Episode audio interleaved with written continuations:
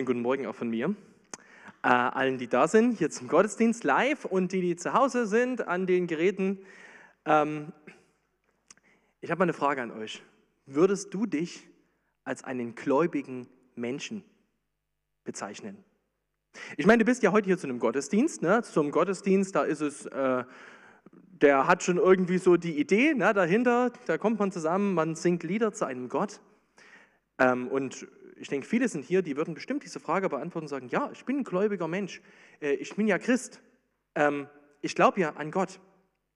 Vielleicht geht es dir aber auch so, dass du heute Morgen hier bist oder beim Livestream zuschaust, weil dir irgendjemand den Link per WhatsApp geschickt hat äh, und du dir gar nicht so richtig sicher bist und sagst, hm, eigentlich würde ich mich nicht als gläubig an Gott bezeichnen.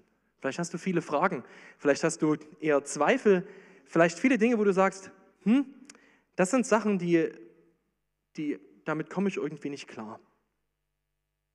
Vielleicht geht es dir aber auch so, dass du sagst, ja, ich, ich war mal gläubig, würde ich sagen, aber du hast dich irgendwie im Laufe der Jahre so ein bisschen verabschiedet vom Glauben. Hast jetzt noch so ein bisschen so eine christliche Fassade, ja, kommst zum Gottesdienst und so, aber eigentlich so tief in dir drin, weißt du mit dem Begriff Glauben gar nicht mehr viel anzufangen. Ich weiß nicht, wer du bist, weiß nicht, wie es dir geht, aber ein was weiß ich, du bist durchaus ein glaubender Mensch. Verstehst du? Es gibt Dinge im Leben, da ist es nicht ganz so wichtig. Da passiert nicht viel, wenn du an was Falsches glaubst. Aber es gibt Dinge, die sind so wichtig, und wenn du da was Falsches glaubst, was auf was Falsches vertraust, dann bringt das richtig Probleme. Und jetzt stell dir mal vor, dein Leben.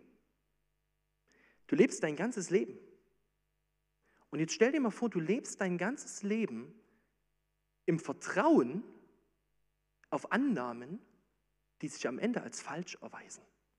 Und du würdest am Ende deines Lebens dastehen und merken, alles, auf was ich in meinem Leben gebaut habe, alles das ist eigentlich absolut nutzlos. Wenn du dich kurz in diesen Moment hineinversetzt, dann hast du einen Grund, warum du heute bei dieser Predigt zuhören kannst.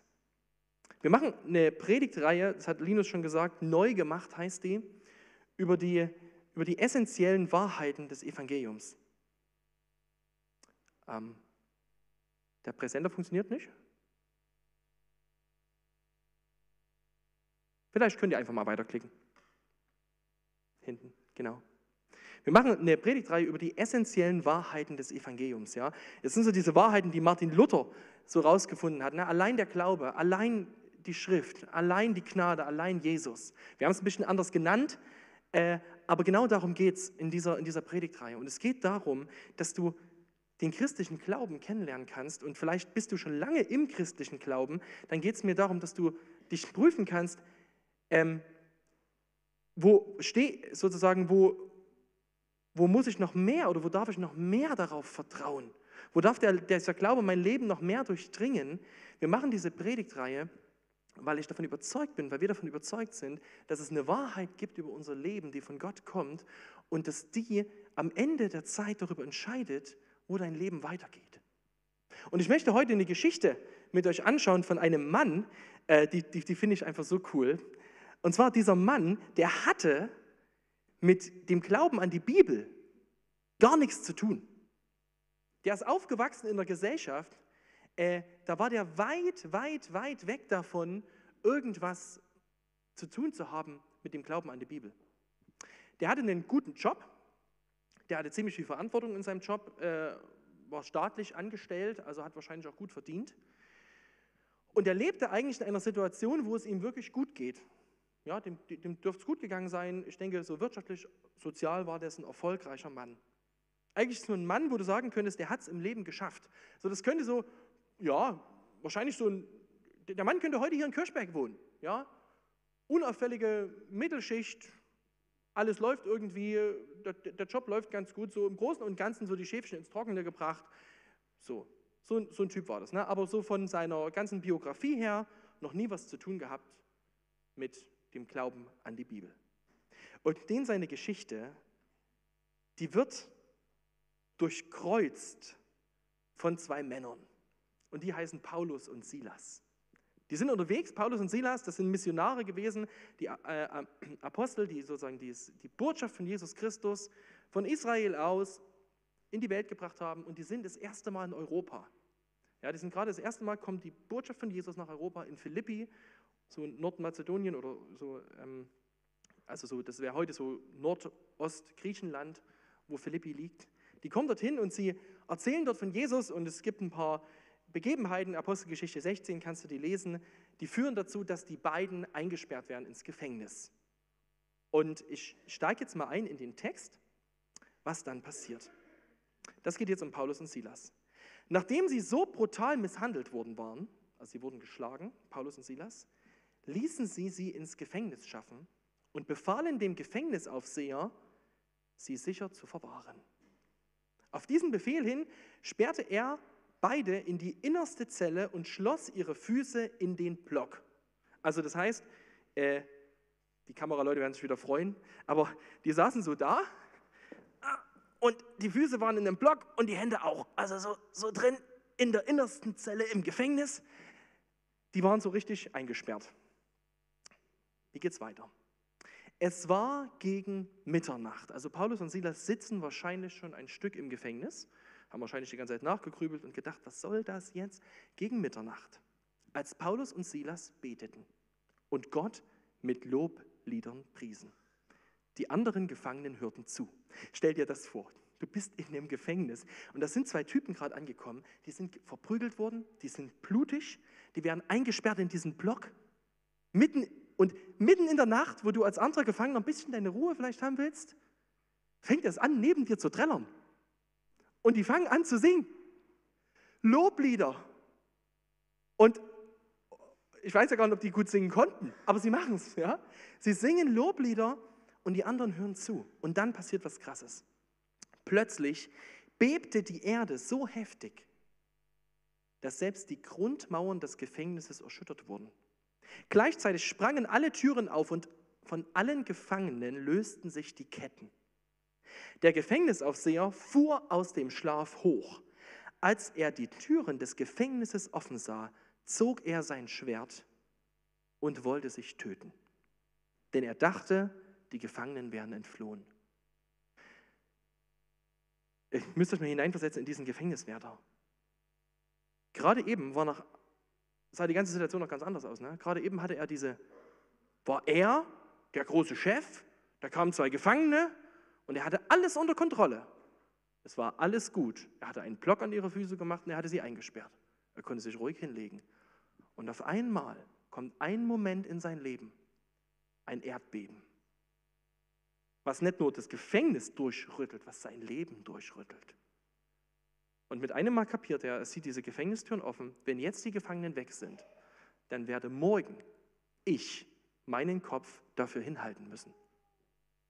Und schlagartig bricht sein Leben zusammen. Und die einzige Idee, die er noch hat, ist, ich stürze mich jetzt in mein Schwert. Und dann steht Vers 28, aber Paulus rief so laut er konnte, tu dir nichts an, wir sind alle noch hier. Da forderte der Aufseher Licht, stürzte in das Gefängnis, also der, der, der stolpert da rein und warf sich zitternd vor Paulus und Silas zu Boden. Dann führte er sie heraus und fragte, ihr Herren, was muss ich tun, um gerettet zu werden? Sie sagten, glaube an Jesus, den Herrn, dann wirst du gerettet und deine Familie mit dir. Anschließend erklärten sie ihm und allen, die in seinem Haus lebten, die Botschaft des Herrn. Und noch in derselben Nachtstunde nahm er sie zu sich, wusch ihnen die blutigen Striemen ab. Dann ließ er sich mit allen, die in seinem Haus lebten, taufen. Anschließend führte er sie in sein Haus hinauf und er ließ ihnen den Tisch decken und alle, die zu ihm gehörten, waren überglücklich, dass sie zum Glauben an Gott gefunden hatten. Ich möchte aus dieser Geschichte heute drei Punkte mit dir besprechen. Was ist Glauben? Wie verändert uns Glauben und was schenkt uns Glauben? Und ich beginne mit dem ersten Punkt. Was ist Glauben? Ich habe das gerade schon so ein bisschen angedeutet. Ne? Diese Geschichte, die, die wirkt erst so, als wäre bei Paulus und Silas alles schiefgegangen. Die beiden kommen ins Gefängnis, ohne eigentlich was, so richtig was dafür zu können. Aber irgendwo kapieren sie mitten in diesem Gefängnis, eingesperrt in diesem Block, also wo sie wirklich, wo die Situation wirklich hoffnungslos ist. Die können sich nicht bewegen, die können nichts machen. Wo es so aussieht, als hätte, sie haben alle Kontrolle verloren.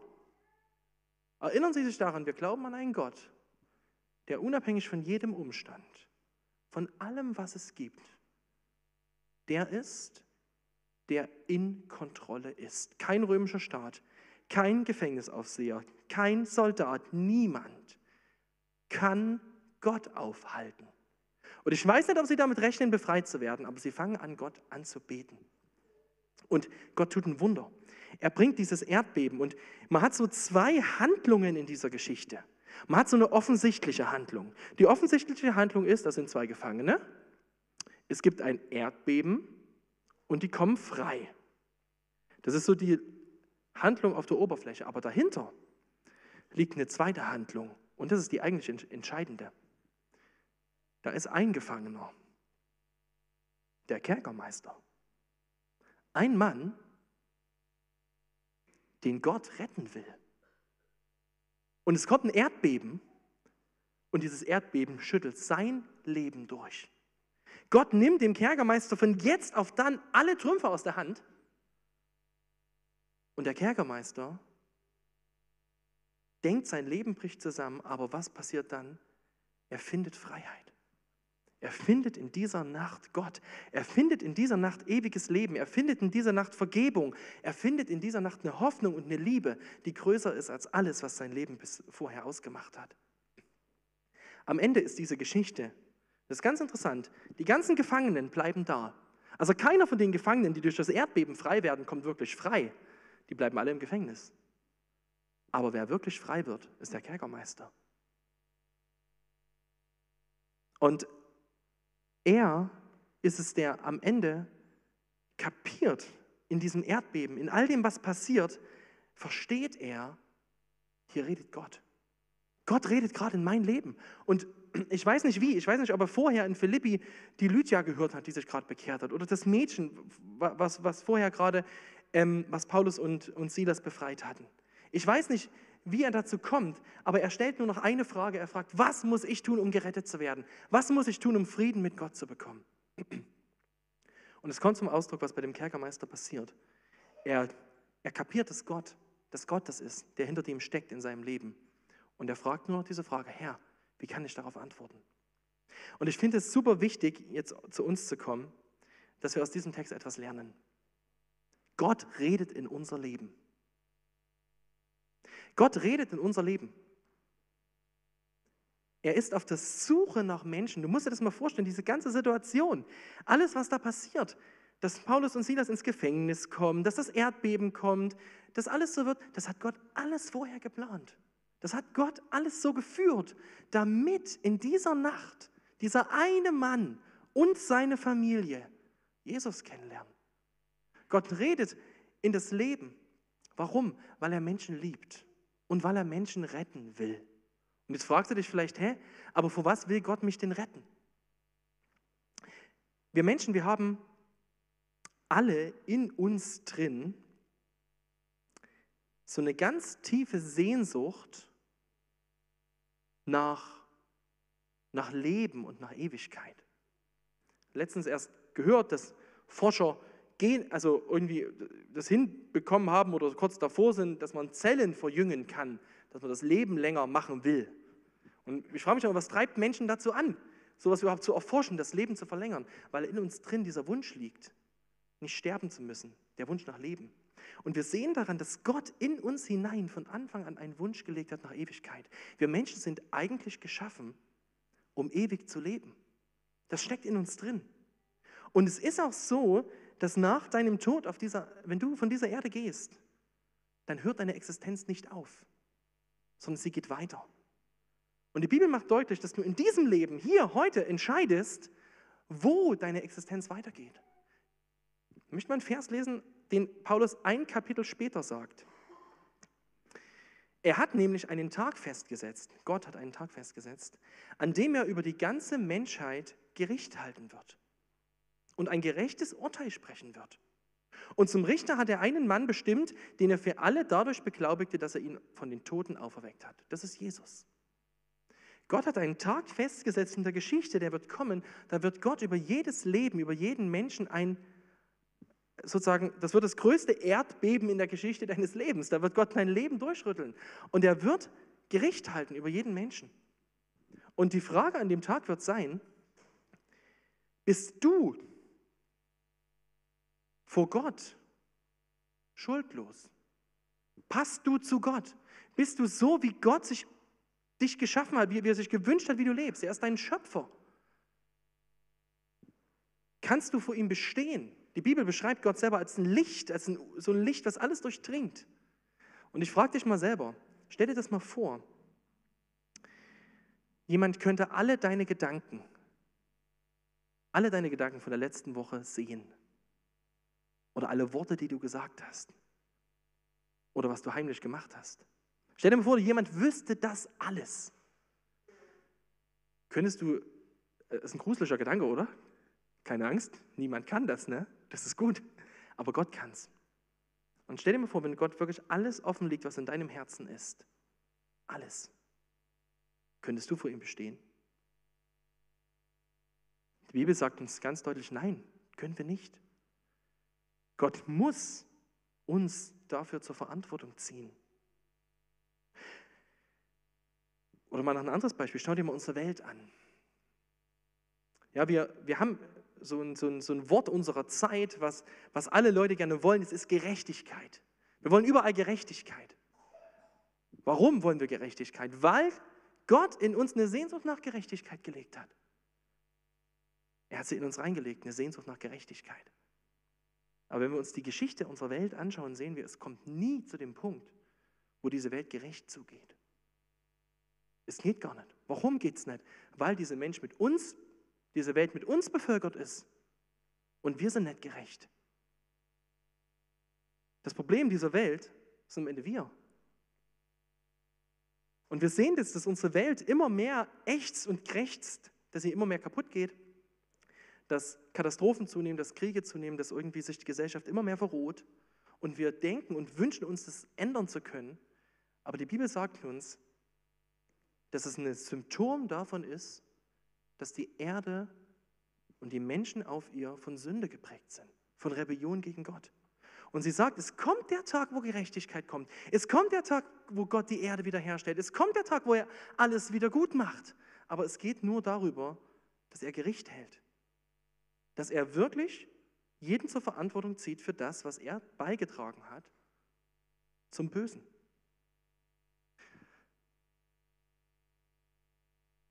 Jetzt die gute Nachricht. Gott will retten. Gott möchte nicht, dass einer seiner Menschen in diesem Gericht verurteilt werden muss und in die Hölle kommt. Gott wünscht sich, dass, dass Menschen bei ihm sind. Er will retten. Und genau das ist das, was Paulus und Silas dem Kerkermeister erklären. Es steht in dem Text drin, sie erklären ihm, sie haben ihm erzählt, die ganze Botschaft des Herrn Jesus. Was ist das für eine Botschaft? Ich habe sie mal ganz, nur zwei Verse aus dem Römerbrief, die zusammenfassen, was Gottes Antwort ist auf unser Herz. Im Römerbrief steht mal, nachdem wir nun aufgrund des Glaubens für gerecht erklärt wurden, haben wir Frieden mit Gott. Durch unseren Herrn Jesus Christus, denn durch den Tod seines Sohnes hat Gott uns ja schon versöhnt, als wir noch seine Feinde waren. Deshalb werden wir jetzt, nachdem wir versöhnt sind, erst recht durch die Kraft seines Lebens gerettet werden. Paulus sagt, die Botschaft von Jesus ist die, Jesus kam auf diese Welt. Bevor du überhaupt gelebt hast, bevor ich gelebt habe, schon vor 2000 Jahren kam er auf diese Welt und er hat ein Leben gelebt, das steht hier, die Kraft seines Lebens, ein Leben gelebt ohne Rebellion gegen Gott. Ein unsträfliches Leben. Und am Ende ist er trotzdem in den Tod gestorben an einem Kreuz wie ein Verbrecher. Warum? Weil er bezahlt hat dieses Gericht, was du und ich verdient hätten. Wenn du tief in dein Herz guckst und wenn du merkst, was da drin steckt, dann weißt du, für was Jesus bezahlt hat. Oder wenn du in deine Geschichte guckst und merkst, was alles durch dich schon passiert ist. Oder auch, was andere dir angetan haben. Das ist das, warum Jesus kam. Er hat bezahlt. Und hier sagt Paulus, der Weg, dass ein Mensch vor Gott gerecht wird, dass ein Mensch gerettet wird, ist einfach nur einer. Aufgrund des Glaubens. Aufgrund dessen, dass ein Mensch vertraut und sagt, Jesus, hier ist mein Leben. Ich möchte jetzt auf dein Leben und auf dein, auf dein Leben vertrauen und auf dein Sterben. Ich möchte mich dir wieder unterordnen, so wie es dieser, wie es dieser Kerkermeister macht. Ich möchte glauben, dass das ausreicht, was du getan hast. Stell dir mal vor, hier so eine Straße würdest du fahren. Ne? Das ist so eine das ist zum Innungsberg hoch. nee, Quatsch.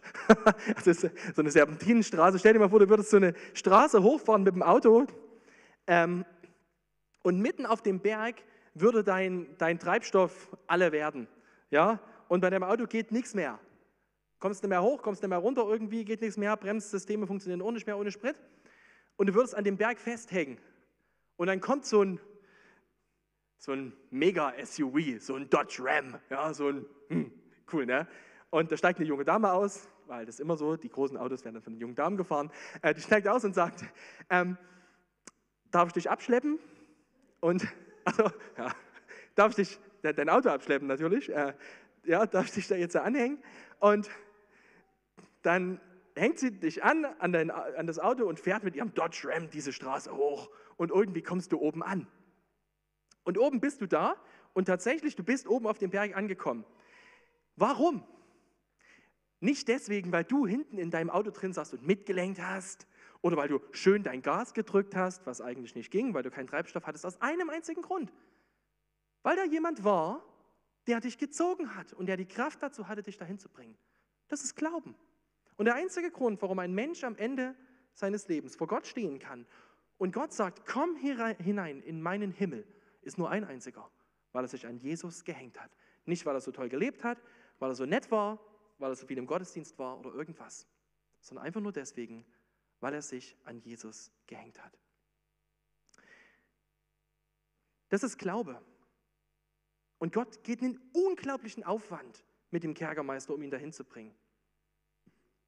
Und das Schöne ist, wir können auch heute beobachten, wie Gott in unser Leben redet. Gott redet auch heute noch zu Menschen. Und er macht das auf so unterschiedliche Art und Weise. Also die wenigsten von uns sind wahrscheinlich dadurch zu, zum Glauben gekommen, dass zwei Gefangene bei dir zu Hause im Keller saßen. Ähm, aber durch was redet Gott sonst noch? Er redet durch das Gute, was er uns gibt. Was uns hinweisen soll auf seine Gnade. Er redet durch andere Menschen, die uns von ihm erzählen. Er redet durch sein Wort, durch die Bibel. Er redet manchmal durch Träume. Und er redet durch Umstände, die uns passieren. Möchte ich mal kurz eine kleine Geschichte erzählen, die vorletzte Woche passiert ist. Es war ein Ehepaar aus der Schweiz, eine Familie auf dem Weg nach Deutschland, nach Zwickau, um eine OP, eine wichtige OP wollte die Frau machen lassen in Zwickau in der Paracelsus-Klinik. Und die sind losgefahren von der Schweiz, haben sich ein Leihauto genommen. Und die Frau war wirklich schwer krank, hat so eine Rücken-OP gebraucht. Und in Kronach ist denen ihr Auto liegen geblieben. Leihwagen von Sixt ist liegen geblieben. Kam der ADAC, hat gesagt, ha, dürfen wir nicht ranfassen, ist ein Leihwagen von Sixt, dürfen wir nicht anfassen. Also mussten sie, anstatt, die wollten nach Tierfeld in den Gottesdienst, anstatt in den Gottesdienst zu gehen nach Tierfeld, mussten sie in Kronach in ein Hotel. Haben sich vielleicht gefragt, was soll das jetzt? Wir haben uns extra ein Auto ausgeliehen. Dann gehen sie in das Hotel und am nächsten Sonntagmorgen gehen sie durch die Stadt und hören Lobpreismusik.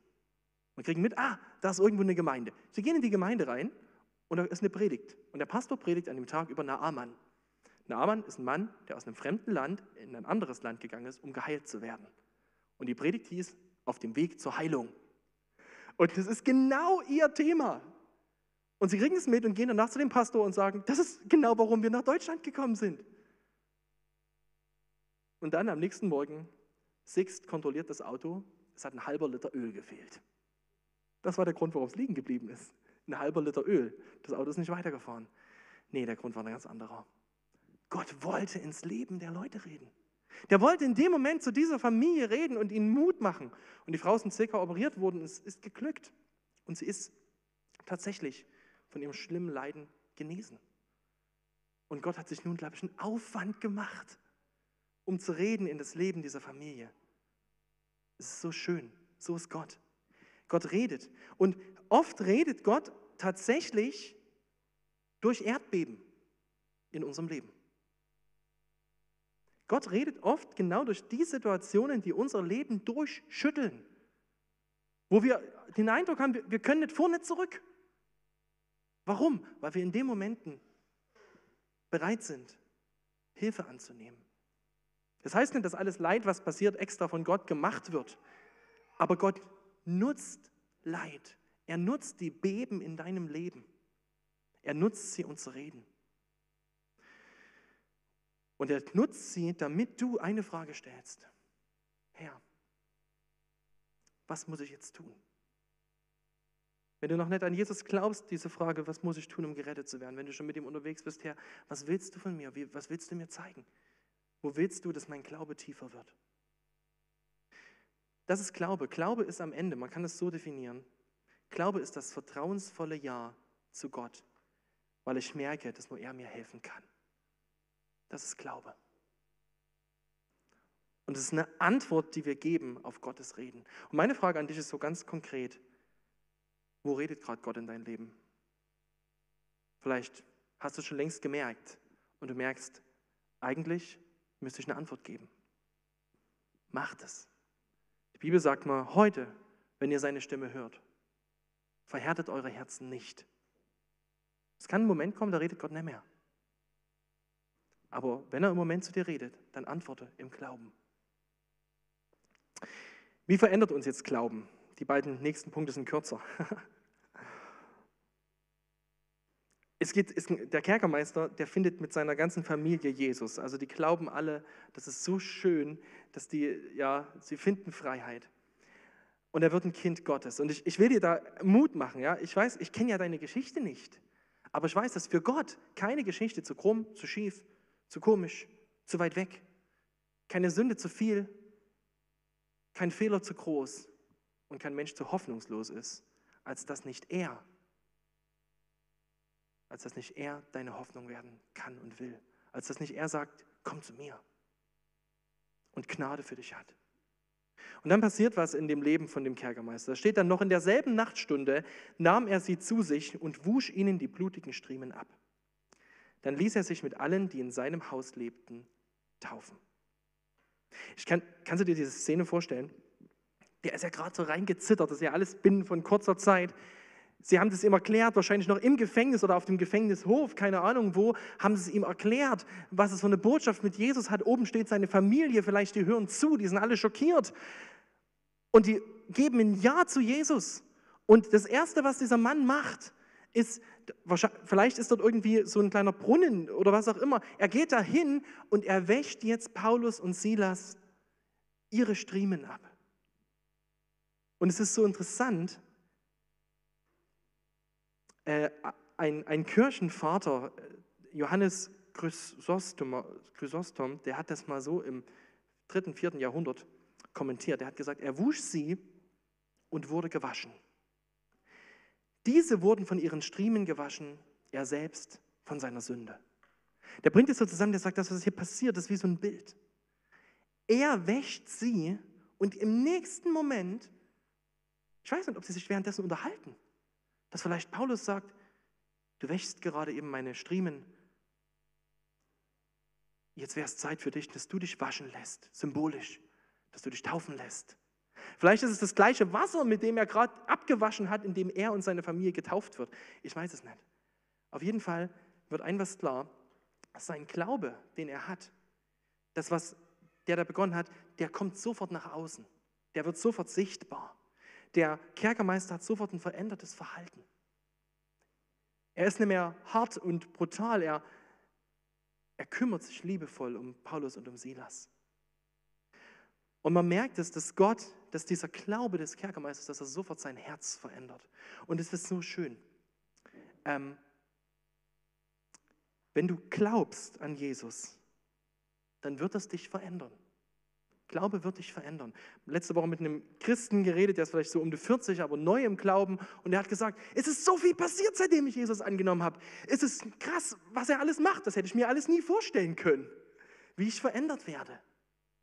Aber das ist das, was Gott macht. Er verändert uns, weil der Glaube uns verändert. Und ich, ich kenne so viele Christen, die wünschen sich in ihrem Leben Veränderung, aber die sind andauernd nur geprägt von einem schlechten Gewissen oder von Schuldgefühlen.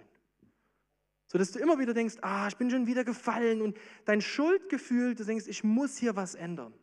Oder so ein schlechtes Gewissen, ne, dass du immer denkst, ach, ich habe wieder das falsch gemacht, das falsch gemacht. Weißt du, Schuldgefühle und ein schlechtes Gewissen werden dich nicht verändern.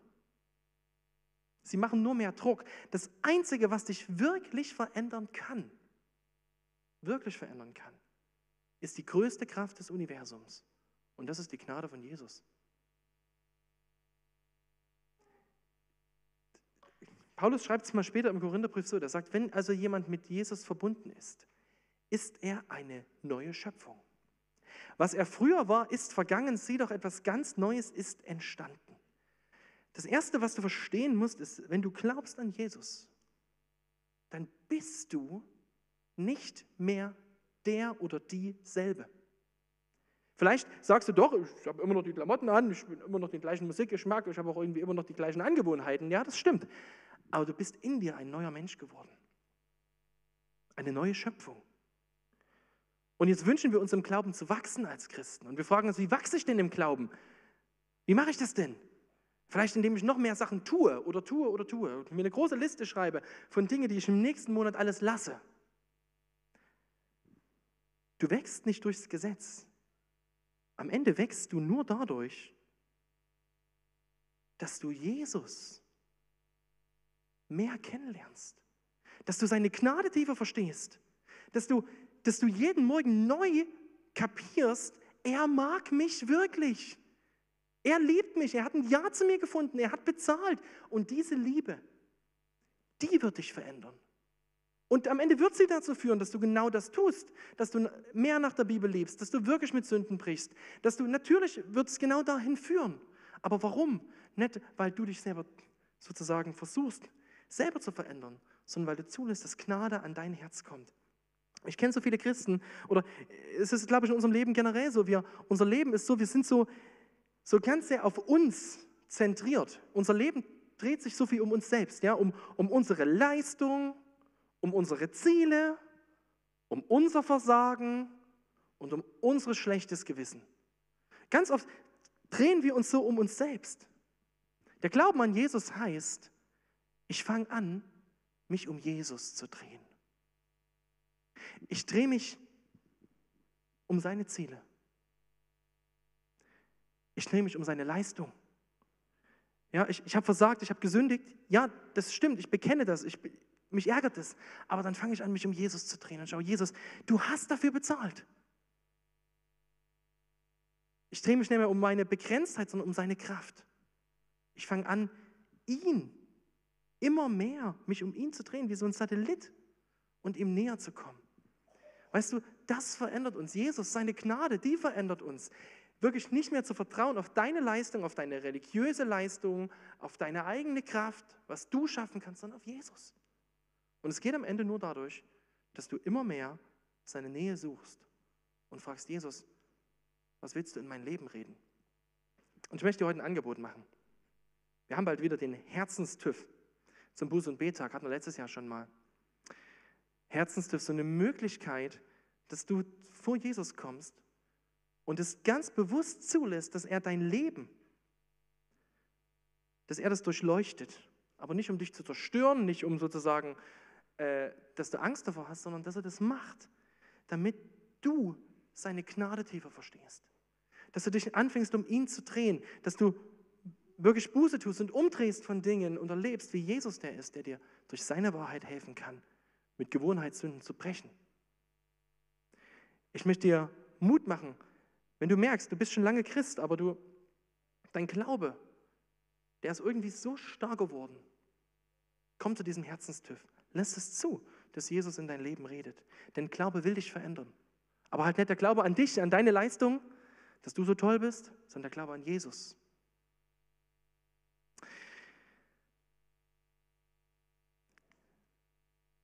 Nachdem der Kerkermeister das macht, haben wir das gerade schon gelesen, lässt er sich taufen. Das muss ich noch mal kurz anbringen. Ja, wenn man schon mal Taufe in dem Text stehen hat, muss man kurz drüber reden. Ich finde das so cool. Er lässt sich taufen. Und wann? lässt er sich taufen? In derselben Nacht. Gott hat mit dem Kerkermeister noch einen langen Weg vor sich, oder? Der hat vorher keine Ahnung von Gott. Der ist gerade zum Glauben gekommen. Und man könnte jetzt, Paulus und Silas können jetzt sagen, stopp, stopp, stopp, stopp, stopp, stopp. Lieber Herr Kerkermeister, es ist schon schön, dass du jetzt ein Ja zu Jesus gefunden hast. Pass auf, wir machen das jetzt so. Wir gehen jetzt weiter auf unserer Missionsreise. Wir müssen noch durch ein paar andere Städte. In so drei, vier Wochen, da kommen wir wieder und dann gucken wir mal, ob du immer noch, immer noch an Jesus glaubst. Zeig erst mal, ob das wirklich stimmt. Aber interessanterweise steht hier, das machen die nicht. Die taufen ihn in derselben Nacht. Warum?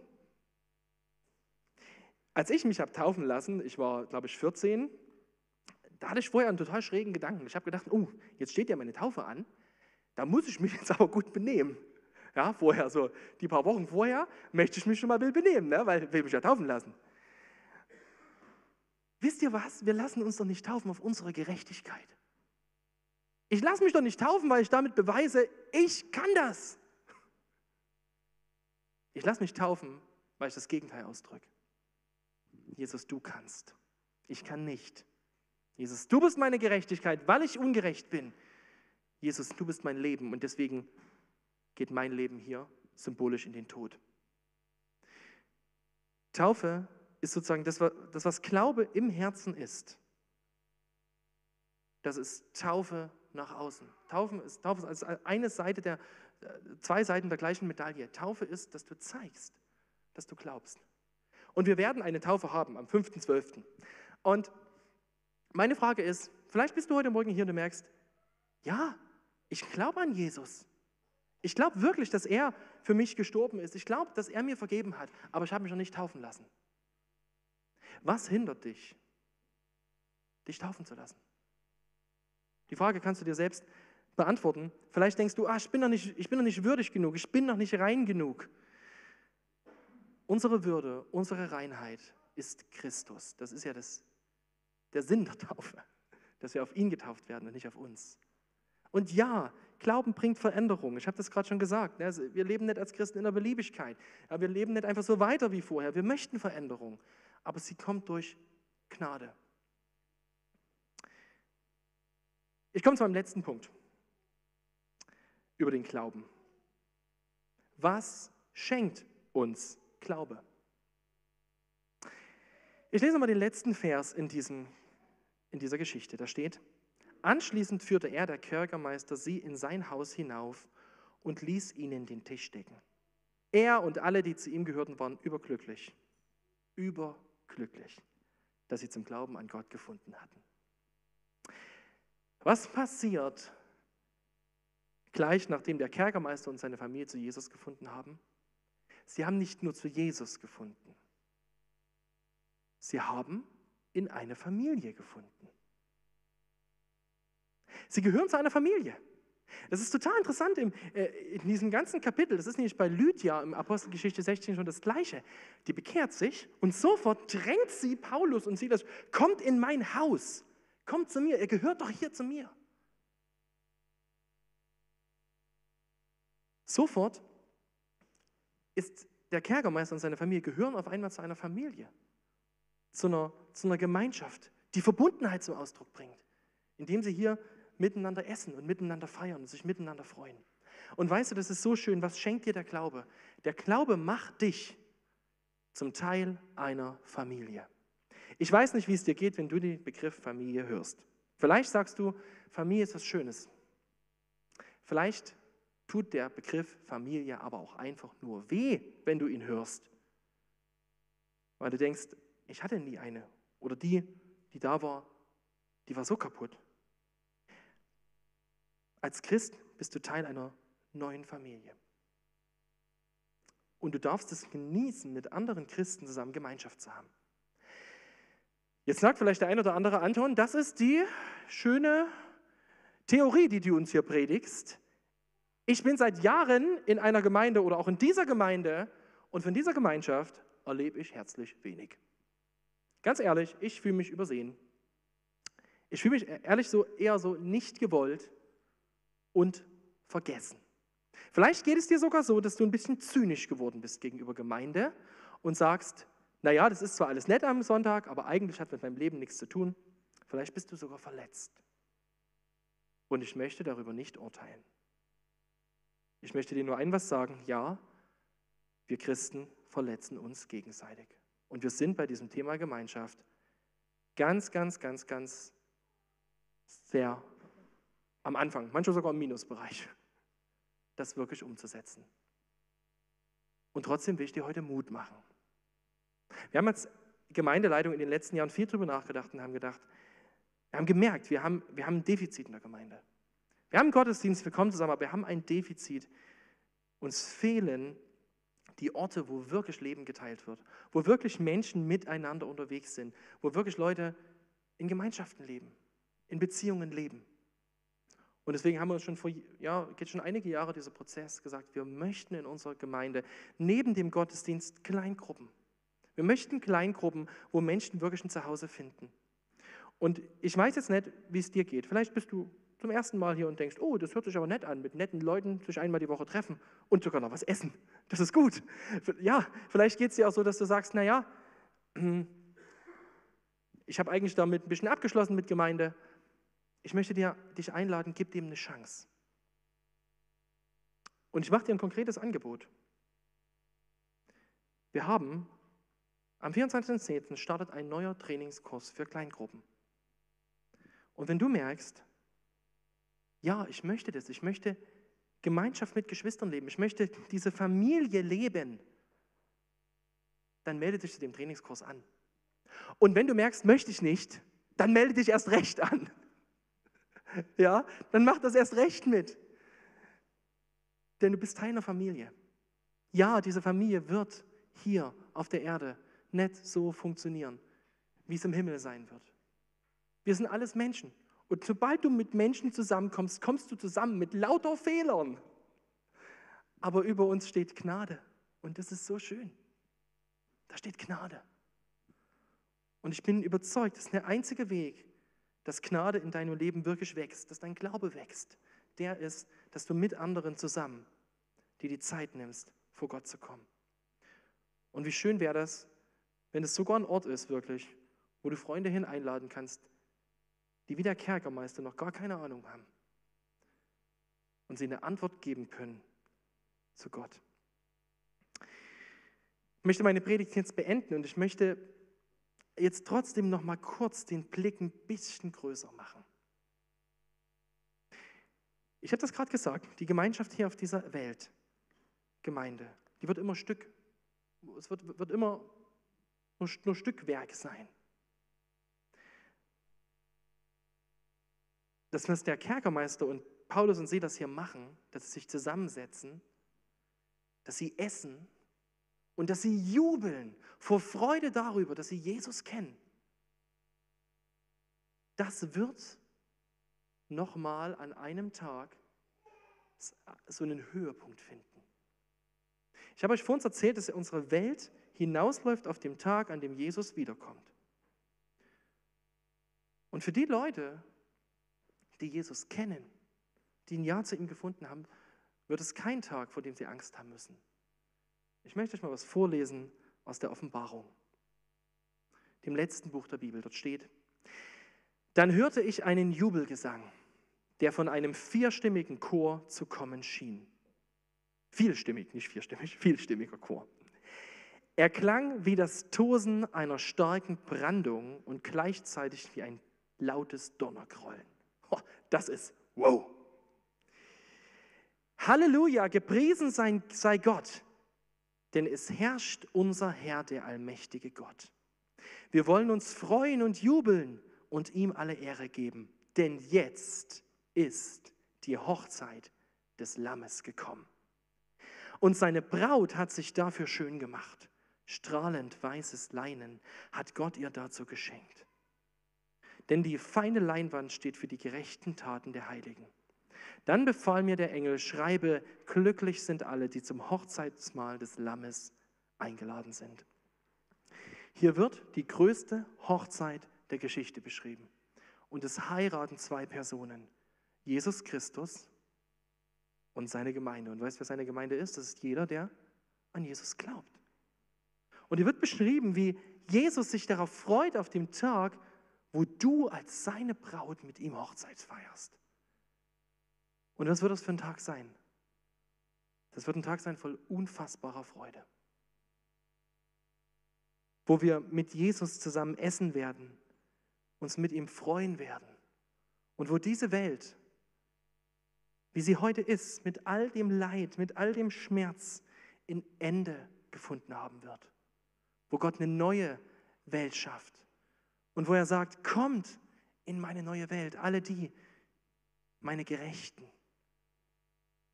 Und die Gerechten sind die, die durch Christus gerecht gemacht wurden. Kommt rein, freut euch, feiert mit mir. Es ist der Tag, an dem Jesus jede Träne abwischen wird, wo alles Schreien ein Ende haben wird, wo aller Schmerz und alle Angst vorüber sein wird. Es ist der Tag, wo dein Leben, wenn du an Jesus glaubst, wirklich beginnt. Es ist der Beginn von Gottes neuer Welt. Und ich möchte dir Mut machen mit diesem Text am Ende. Ich habe heute darüber geredet, dass Glaube allein ausreicht. Und es stimmt. Vertrauen auf Jesus alleine, Glaube allein reicht aus. Dass du Frieden mit Gott findest, dass du Frieden in Ewigkeit findest und dass du in dieser Welt eine Stabilität in dein Leben bekommst und eine Veränderung in dein Leben bekommst, die nur Gott wirken kann. Und es kommt der Tag, dort wirst du keinen Glauben mehr brauchen, weil dann wirst du Jesus sehen. Vom Glauben zum Schauen. Und das ist unsere große Hoffnung, auf was wir uns freuen können. Und jeder Moment, wo Christen heute zusammenkommen, wo sich Christen heute treffen, in dieser Zeit, da ist im Hintergrund, im Hintergrund des Treffens von Christen, läuft schon leise die Hochzeitsmusik von dieser Feier im Himmel. Noch leise. Aber sie wird mal laut werden. Und jedes Mal, wenn du mit anderen Christen zusammenkommst und diese Musik hörst, dann mach dir bewusst, jetzt ist noch die Möglichkeit, dass Leute da dazukommen. Amen. We'll be right